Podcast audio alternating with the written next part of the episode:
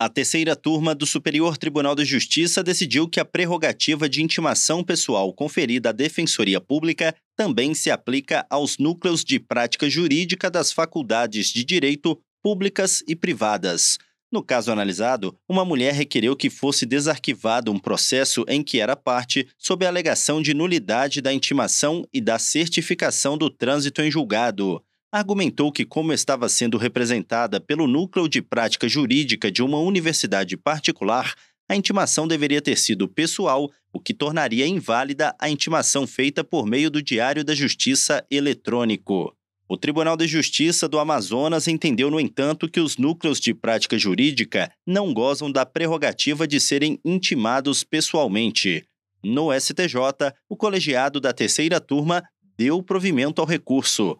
A ministra Nancy Andrighi, cujo voto prevaleceu no julgamento, ressaltou que os núcleos de prática jurídica vinculados às universidades atuam em locais onde não há defensoria pública devidamente instalada ou mesmo em comarcas nas quais o quantitativo de defensores públicos é insuficiente para atender à totalidade das demandas existentes.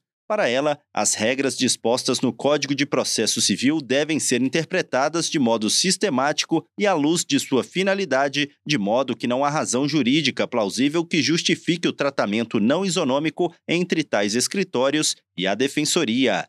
A ministra também observou que há previsão em lei de que nos estados que mantiverem a assistência judiciária, o defensor público ou quem exercer o cargo equivalente será intimado pessoalmente. Do Superior Tribunal de Justiça, Tiago Gomide.